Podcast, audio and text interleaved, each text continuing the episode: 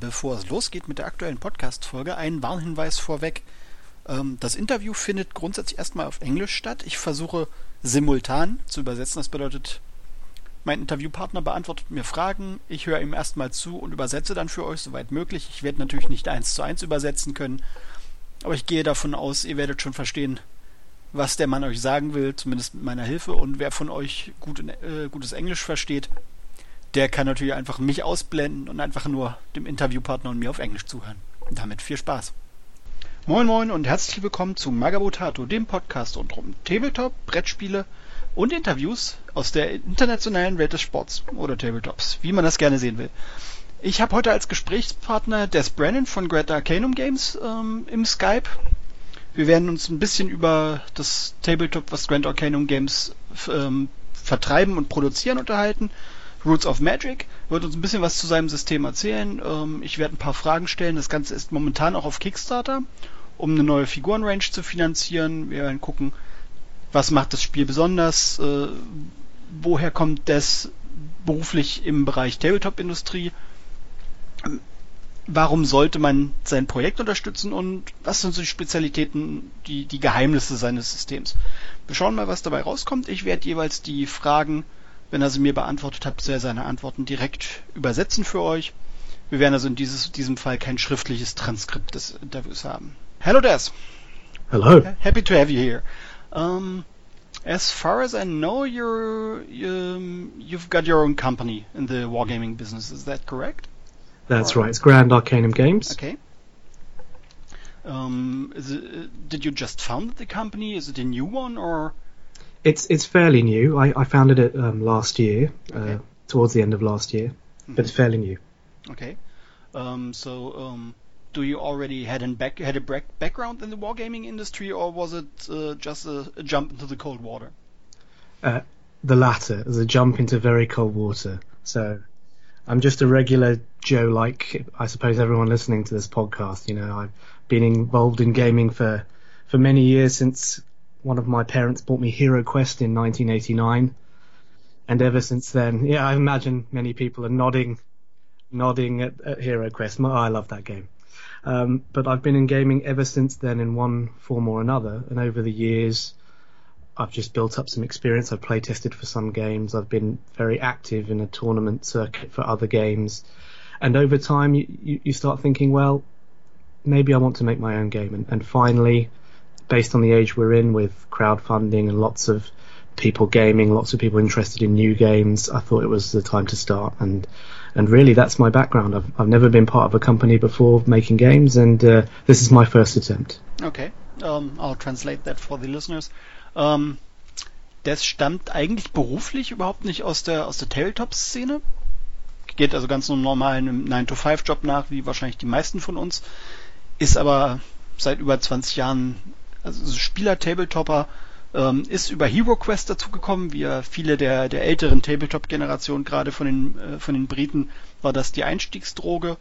Hat im Laufe der Jahre halt bei verschiedenen Systemen Turniere gespielt, äh, Playtesting betrieben und hat letztes Jahr dann entschieden, ich möchte eigentlich mein eigenes System rausbringen und gerade mit dem Konzept Crowdfunding, dass sich das immer größerer Beliebtheit erfreut und man dadurch natürlich auch einen größeren Kreis an potenziellen Spielern erreicht, hat er gesagt, okay, ich gehe jetzt das Risiko ein, ich probier's. So, das wäre sozusagen jetzt seine Antwort. Ähm, okay, next question. Um, you've already released miniatures for, for Roots of Magic. That's correct, right? That's right, yes. Okay, um, you financed, financed production and development of these miniatures basically from your own pocket without having any any any budget from from investors or something like that. That's correct. That's sorry. That's correct. I've I've had um, obviously I've had some sales via my website, and I've also been to some uh, UK trade shows in which I've had some sales from them, and they've the, any proceeds from those sales have, have been uh, reinvested into the company. But you're essentially correct; it, it's it's been done out of my pocket to this point. Okay, and um, as I'm not that familiar with the with the usual uh, uh, wargaming market in the UK, um, how has has the game been received in the UK? I think in Germany, uh, basically, almost nobody knows Roots of Magic until uh, now. Yeah.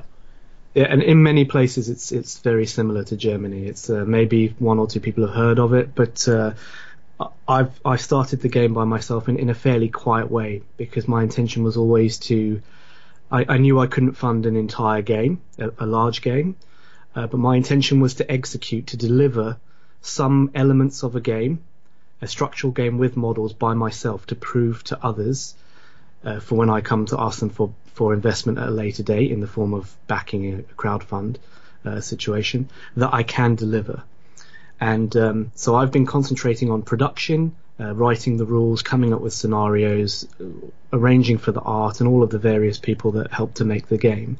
And the one thing that I've I've neglected to some extent is is getting the name of the game out there to other countries. Um, there's a few people that know about it in the UK because uh, I have a you know a strong gaming network in the UK, and many of them know about it and talk to their friends about it. But it, it, it's a game, a very new game even though I released it at the end of last year, um, and it, it, it's still in its infancy. Okay, okay, I'll translate that.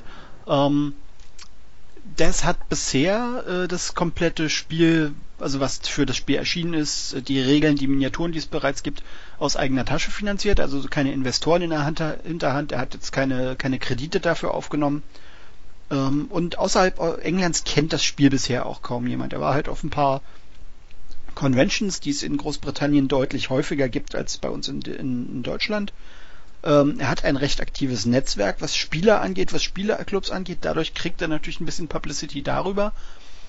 Ähm, aber er hat halt hat sich entschieden, das Spiel nicht äh, von vornherein auf Kickstarter zu veröffentlichen, sondern einfach über das Veröffentlichen von den ersten Miniaturen, über das Veröffentlichen des Regelwerks, das man sich kostenlos runterladen kann, einfach zu beweisen, dass er liefern kann, dass die Leute also nicht einen derartigen Vertrauensbonus geben müssen, sagen müssen, ja, das sieht nett aus, aber ich habe zwar keine Ahnung, ob der das hinkriegt, sondern er will halt einfach vorher bewiesen haben, er kann liefern, er kann das, was er im Kickstarter zusagt, dann auch ausführen, obwohl er im Grunde genommen ein Mannfirma ist.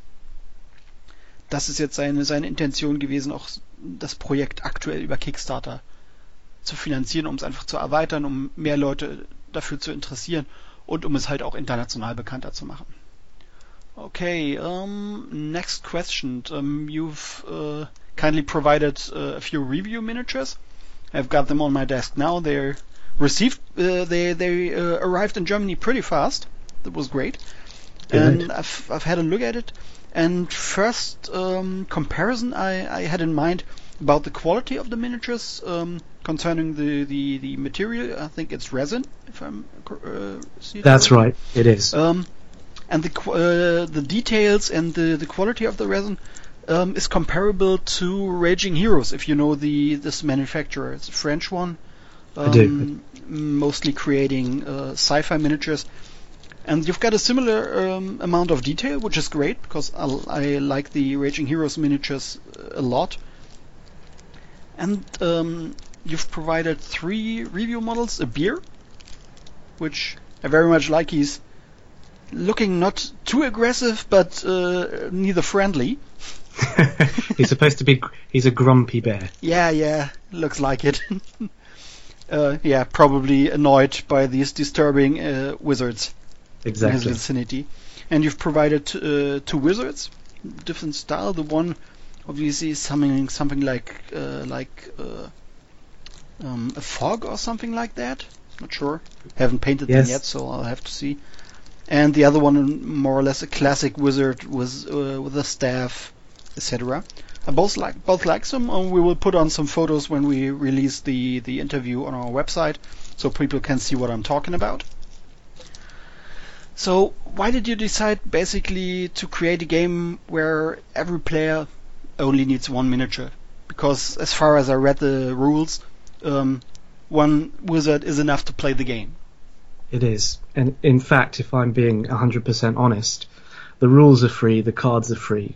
You don't actually have to buy anything from me. So it's technically a no model game. If you, you can use tokens or yeah. you can use your existing models. But um, the, the reason I made a, a, small game is because originally I wanted to make a game of about five to eight models. Okay. Um, in, in a style similar to things like Malifaux or, or many of those newer skirmish type yeah. games and the figures involved in in, in creating that were, were, were too great for me to support. Mm. So I always had in mind to do a learn to play version of the game, which was a wizard versus wizard duel.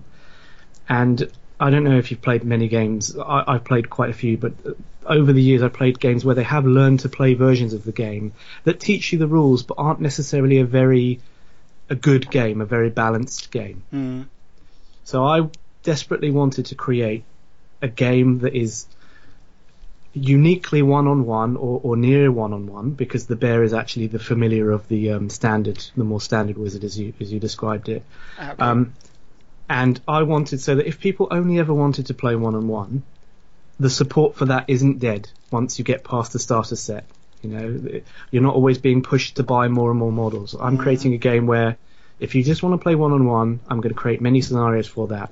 If you want to play two on two, which is what the Kickstarter is introducing, I will in- introduce many scenarios for that. And each time, provided I'm successful, I'm going to increase it by another another model mm-hmm. and introduce new scenarios until we get to the final vision of the larger game as it sits in my head and in, in some of the de- design that I've done, where it's much a much larger game with more free-form scenarios with many different types of model. Still focusing on the wizard and, mm-hmm.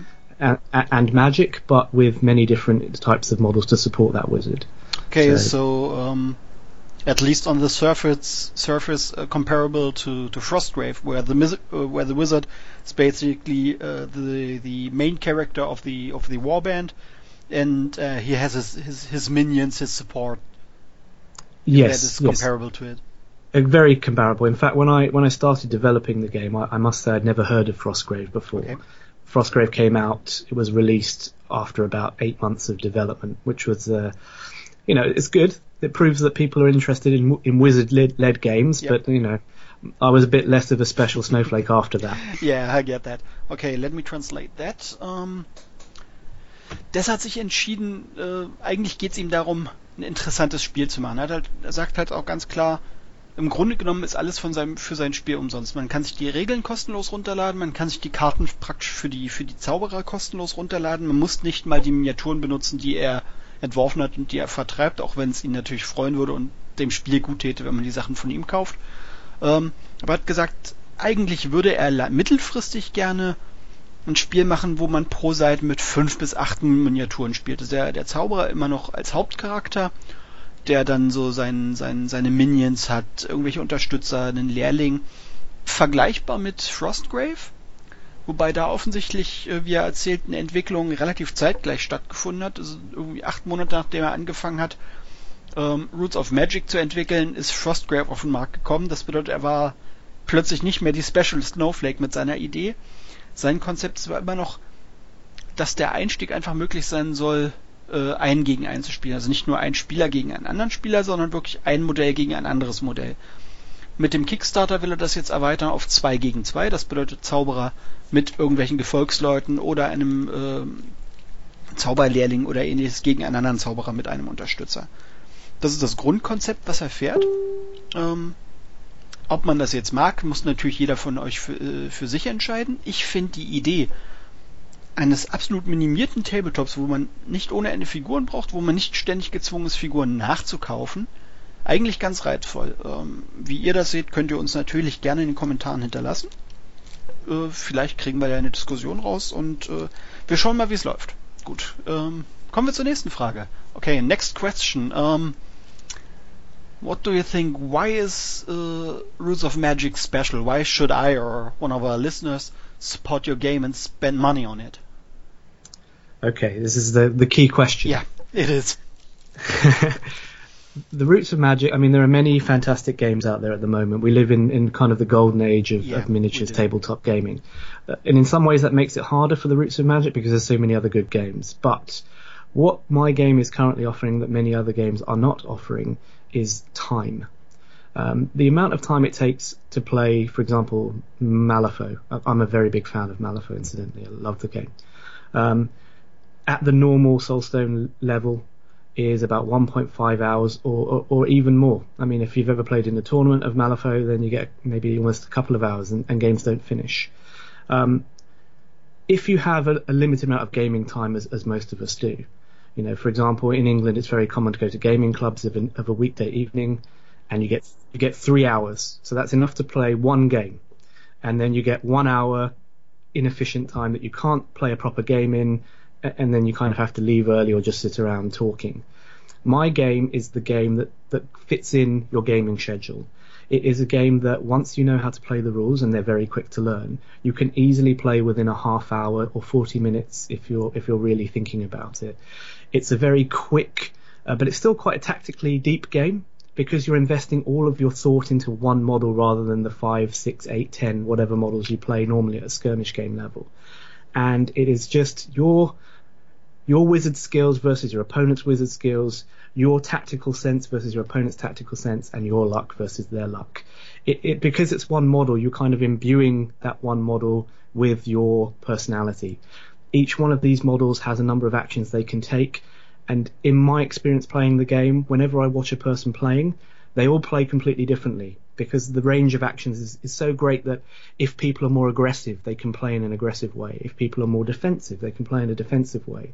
So it's almost watching people imbue the model with their own ways of thinking whilst trying to beat nine bells of, of hell out of their opponents. And the fun of that game plus the quick time you can get it played in means that you can really maximize your gaming time and make it very efficient. And I think that's one of the biggest things about the game. Of course, the models look great. I believe the rules are very solid, but the timing element and the the aspect of a one-on-one fight is just not very common in, in, in the games market at this point, especially when you're talking about fantasy wizards. Yeah.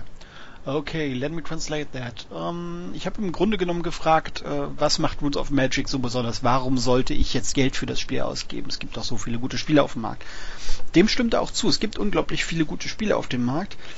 Aber äh, wie jeder von uns, der studiert oder arbeitet und dann noch im Idealfall sogar noch Familie hinten dran hat, die ja auch ihre Zeit erfordern, ist natürlich die Zeit, die wir haben zum Spielen, ganz klar begrenzt. Äh, bei den Briten ist es so, dass man dann in den meisten Städten irgendwie einmal in der Woche in ein Spiel zu einem, zu einem Tabletop-Club gehen kann, wo man vielleicht drei Stunden am Abend Zeit hat zum Spielen. Zu mehr kommt man noch erfahrungsgemäß nicht, meint er. Und wenn es halt ein Spiel ist, wo man anderthalb Stunden, vielleicht zwei Stunden spielt, neues, neu, neues Spiel anfangen lohnt sich meistens nicht. Das bedeutet, man geht entweder eher nach Hause oder sitzt drum und quatscht. Und Rules of Magic ist darauf ausgelegt, ein relativ kurzes Spiel zu sein. Äh, wenn man sich mit den Regeln einmal angefreundet hat, ist ein Spiel in einer halben Stunde bis einer Dreiviertelstunde durch. Das bedeutet, man hat die Chance, an einem Abend zwei Runden zu spielen, wenn man in zwei Runden Roots of Magic spielen will. Und er äh, sagt ganz klar, der Gedanke hinter Roots of Magic ist natürlich, dadurch, dass jeder nur ein Modell hat, gibt es diese, diese Option, einfach Modelle als Kanonenfutter zu verheißen? Gibt es nicht, weil dann hat, ist das Spiel einfach sofort vorbei und man hat potenziell verloren sondern man stellt sich wirklich auf dieses eine Modell ein, guckt, welche Möglichkeiten habe ich mit dem, welche Zauber beherrscht der, also wie ist der spezialisiert und wie will ich den auch spielen? Spiele ich defensiv? Spiele ich offensiv? Das bedeutet, ähm, seiner Erfahrung nach ist es so, dass jeder Spieler dem, dem, diesem einzelnen Charakter so ein bisschen seinen eigenen Stil ganz deutlich aufdrückt. Einige spielen defensiv, andere sehr, sehr aggressiv und das merkt man gerade, wenn sich ein Spieler nur auf ein einzelnes Modell konzentriert. Laut Des Aussage sehr, sehr deutlich. Das ist das, was für ihn das Spiel besonders macht. Ähm, natürlich ist er, ist er der Ansicht, gut, sonst würde er es auch nicht, sie nicht produzieren, dass die Figuren schön sind, äh, dass das Regelsystem sehr solides ist, dass es gut verständlich ist. Aber für ihn der Hauptverkaufspunkt ist einerseits dieses Einstellen auf einen einzelnen Charakter und die Möglichkeit, einfach schnell ein Spiel zu spielen, ohne einen kompletten Abend damit zu verschenken. Okay, um, I've translated that. Um, basically, the ne next question um, hinges on, on the one I've posed before. The the game mechanics seem solid to me. That's that's fine. But uh, what do you think? What mechanic makes the rules special? If somebody compares your rules to other games. Okay, so there's a there's a couple of things. I'll, I'll, do the thing I think is probably the most important, and then the thing I think is the next most important. But I'll try to be brief. So the first part is um, the the way that actions are generated and the variability of actions. So in the roots of Magic, it's a game in which there are a specified number of actions that models can take per turn, but this is supplemented by their ability to draw magic from the earth, and magic effectively allows you to take more or stronger types of actions. And that is based upon your positioning, um, as well as the type of model you are. So that there is some, e- even though there's a there's a free form movement allowance in the game, there is a position where you have a, a fixed position on the board where you need to generate actions from. Your opponent has a fixed position where they need to generate actions from, and a lot of the game is trying to convince or force your opponent into leaving their their comfort zone, their home zone, where they're going to generate less actions. And that's that's done via some of the scenarios or some of the abilities on cards. So it's really trying to figure out what you can do per turn with with the amount of actions you're going to get, and at the same time trying to reduce your your opponent's available actions. So that variability of the actions, I think, adds another level of tactics and, and complexity into the game, and it can be very powerful trying to manipulate where your opponent's positioning is in order to try and gain that action dominance. And, and getting action dominance really gives you a good position in the game. The second thing that I think is is fairly useful about the rules of the game is that in, in some games, if we look at old fashioned Warhammer Fantasy, for example, which I loved with a passion when it was still around, um, you roll to hit, you roll to wound, they roll to save, they may have multiple saves. That's four dice rolls, four distinct dice rolls before you know what's happened. In the Roots of Magic, there's one dice roll. You determine how many dice you roll for a, a, given action, and it's usually specified on the card with, with some exceptions from the main rulebook. You roll them against a target number, which is specified on the opponent's card usually, and based on the number of successes you get, that tells you what you've done. Okay, so just one roll, very quick, very easy to pick up, and easy to memorize. And I think that really saves a lot of time in terms of dice rolling and um, and in terms of uh, learning to play the game, it's much easier to get your head around. Okay, let me uh, translate that. Um, ich habe ihn gefragt, was, welcher Regelmechanismus, welche Regelmechanismen von Roots of Magic machen das Spiel zu was Besonderem? Was macht die Regeln außergewöhnlich? Was macht die Regeln in seinen Augen interessant? Er hat da im Grunde genommen zwei relativ einleuchtende, also in meinen Augen einleuchtende Punkte. Einerseits äh, der Punkt, dass jeder Charakter äh, pro Runde nur eine bestimmte Art, äh, Anzahl an, an Aktionspunkten, an Magiepunkten generiert. Bestimmte Aktionen kosten aber mehr Magiepunkte, als so ein Charakter von alleine generieren kann. Das bedeutet, die Charaktere sind gezwungen, sich zu bewegen an bestimmte Punkte auf dem Spielfeld. Ähm, so eine Art Mana-Quellen könnte man sie nennen, ähm, die ihnen zusätzliche Magiepunkte verschaffen. Das bedeutet, äh, man hat als Spieler überhaupt nicht ist es überhaupt nicht sinnvoll, sich einzuigeln und den Gegner kommen zu lassen, sondern ein großer Aspekt des Spiels ist die eigene die Positionierung des eigenen Charakters, ähm, die Positionierung des gegnerischen Charakters und eventuell auch zu versuchen, dem gegnerischen Charakter Zugang zu so einer Magiequelle zu verwehren und im Endeffekt dadurch zu beeinflussen, welche Aktionen der Gegner überhaupt ausführen kann, während man die eigenen ähm, möglichen Aktionen, damit die, die eigene taktische Vielfalt ausmaximiert, um, indem man eben möglichst viele Magiepunkte pro Runde für sich generiert. Ähm, das ist der eine Punkt, der für ihn sehr wichtig ist und der sagt, da hebt das Spiel raus. Der zweite, Punkt ist, ähm, den er, den er anführt, ist der, dass er sagt, wenn du diesen, diesen Charakter äh, spielst, sorgt das dafür, du würfelst im Endeffekt für jede Aktion wird einmal gewürfelt. Das bedeutet, es ist nicht wie zum Beispiel bei Warhammer, ein Spiel, was er offensichtlich sehr liebt, ähm, dass du mindestens vier Würfelwürfe nur für eine Angriffsaktion hast, sondern bei Roots of Magic würfelst du einmal und damit klärt sich sozusagen die komplette Aktion, inklusive Verteidigung dagegen, inklusive Schadenseffekten und ähnlichem. Also in seinen Augen sehr eingängiges und sehr schnell zu verstehendes Regelsystem. Damit kommen wir auch schon zur nächsten Frage. Okay, we're uh, going to the next question. Took a moment okay. to translate all that. Sorry about that. I do talk a lot. no problem at all. If our listeners uh, want want you to explain it, so it's better to talk a minute more. Um, so, uh, how long did it take for you to to develop Roots of Magic to the current state of the rules and and the the miniatures and the game itself? So, it, from its inception, uh, as in the moment I said I wanted to make a game about wizards dueling, to the release of the game was about 10 months. Okay. Um, since then, it's been another, approximately another year since then.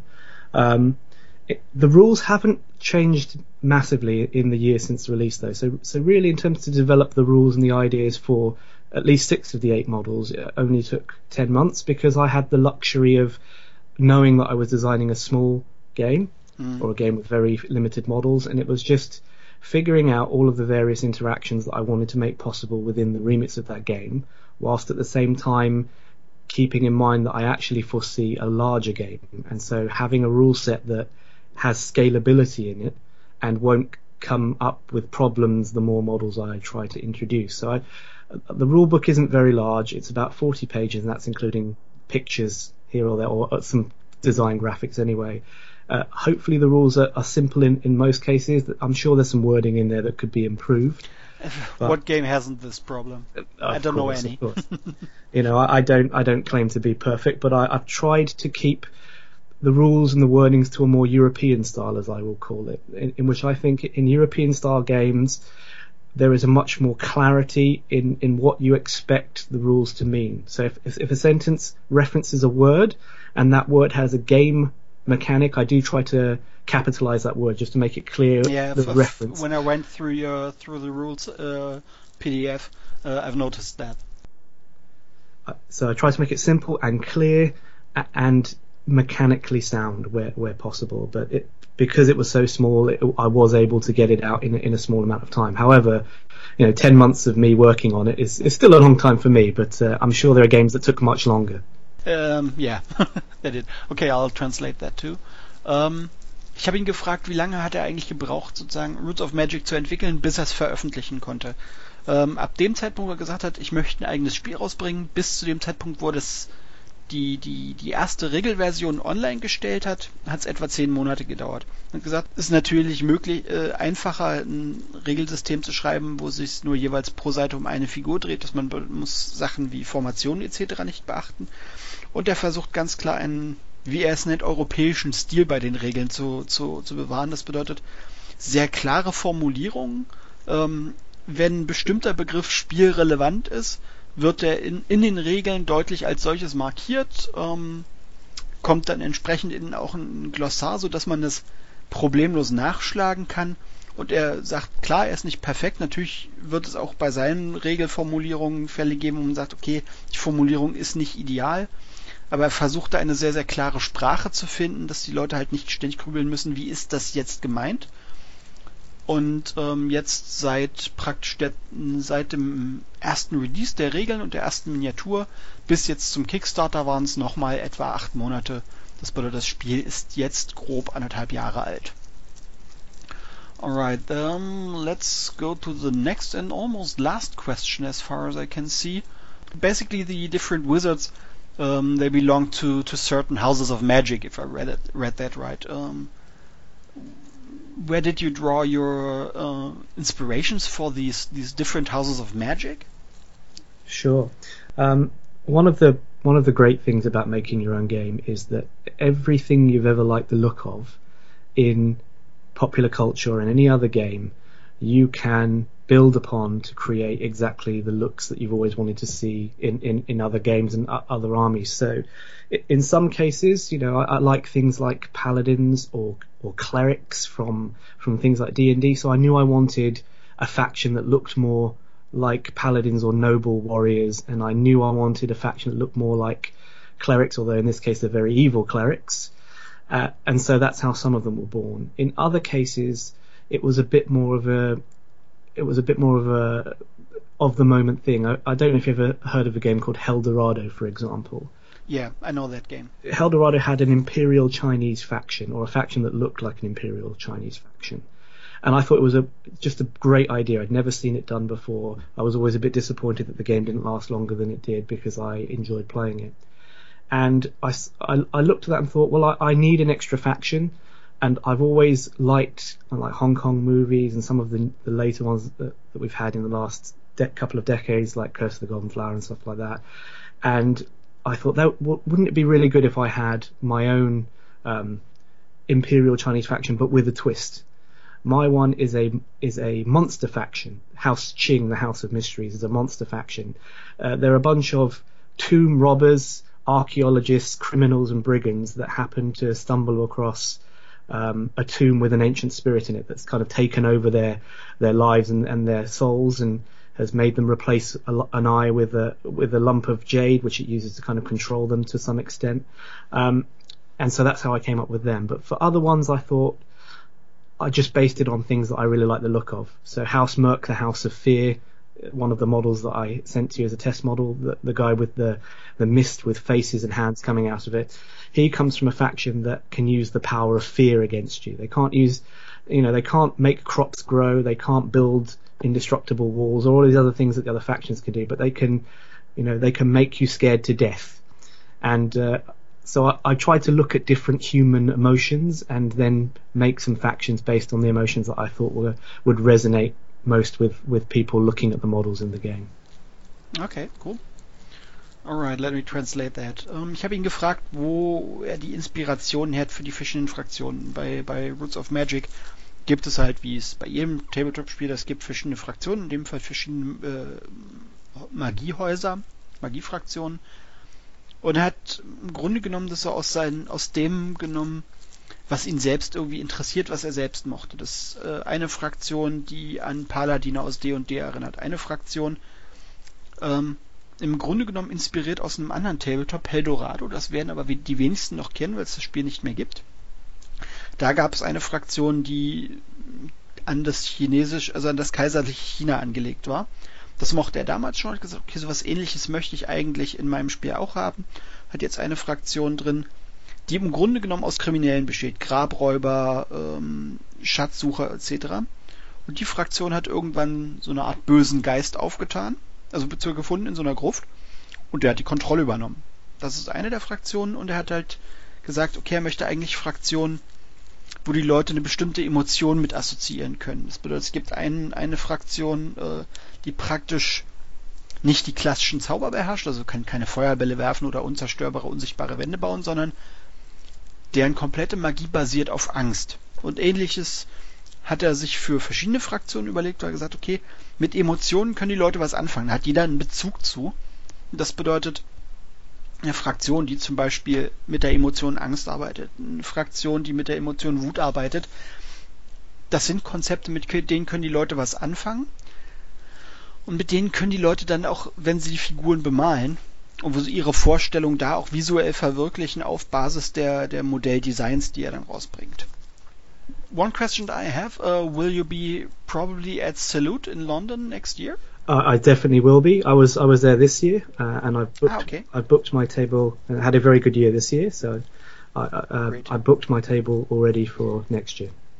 Okay, um, in that case, I guess we'll see, I'll see you there because I will probably attend Salute uh, next year, like I did this year. Come and introduce yourself at the table. I'll say hello. I will. What did you think of it? Did you enjoy yourself? Uh, I enjoyed it. It's different from from German uh, German shows. Uh, first, we've got way less shows, uh, trade shows in Germany than in the UK. Um, there's not a not that big a culture of of uh, gaming clubs in in, in Germany. Mm-hmm. Um, we've got basically as as the biggest events we've got uh, Tactica in Hamburg in February, we've got uh, now a lot of international exhibitors. Um, the Perry twins are there every year, sculpting live and uh, talking to fans, selling. I think Wargames Foundry is one of the biggest traders uh, attending Tactica. Um, Rob Alderman from Hysterical Games, I think he will attend next year. You know, he does my casting for my models. Ah, okay. He, he, okay, that's uh, that's why the quality uh, was familiar to me. It's very good. yeah. Um, and we, of course, we've got uh, Spiel in Essen every October. Yep. Certainly, I've heard, a, I've heard of Spiel, but I hadn't heard of Tactica before, so that's something to keep. Uh, um, yeah, I'll make Tactica a note of that. An, is, an, is, is uh, way smaller. We've got about 2,000 attendants. It goes uh, Saturday and Sunday. Usually in, in Germany, most uh, shows, most events uh, go over the whole weekend, starting Saturday morning, ending uh, Sunday afternoon. Interesting. I'll look into that. Okay. All right. Uh, thank you very much for your time. No problem. Thanks very much for interviewing. Good luck with the Kickstarter. Thanks very much. So, das war das Interview mit Des Brennan von Grand Arcanum Games zu seinem Spiel Roots of Magic. Ich hoffe, es war für euch interessant und hat euch gefallen, auch mit der Simultanübersetzung soweit möglich. Schreibt uns eure Meinung in die Kommentare. Möchtet ihr mehr solche Interviews haben, auch mit internationalen Herstellern, oder interessiert euch das eher gar nicht? Gibt es Fragen, wo ihr sagt, die möchtet ihr explizit eigentlich jedem Hersteller gestellt haben? Auch das bitte in die Kommentare und ansonsten bleibt mir eigentlich nur zu sagen, viel Spaß beim Spielen Schaut eventuell beim äh, Roots of Magic Kickstarter mal rein. Die Verlinkung haben wir dann natürlich unten im Text. Und ansonsten wünsche ich euch noch einen schönen Tag und auf Wiederhören. Tschüss.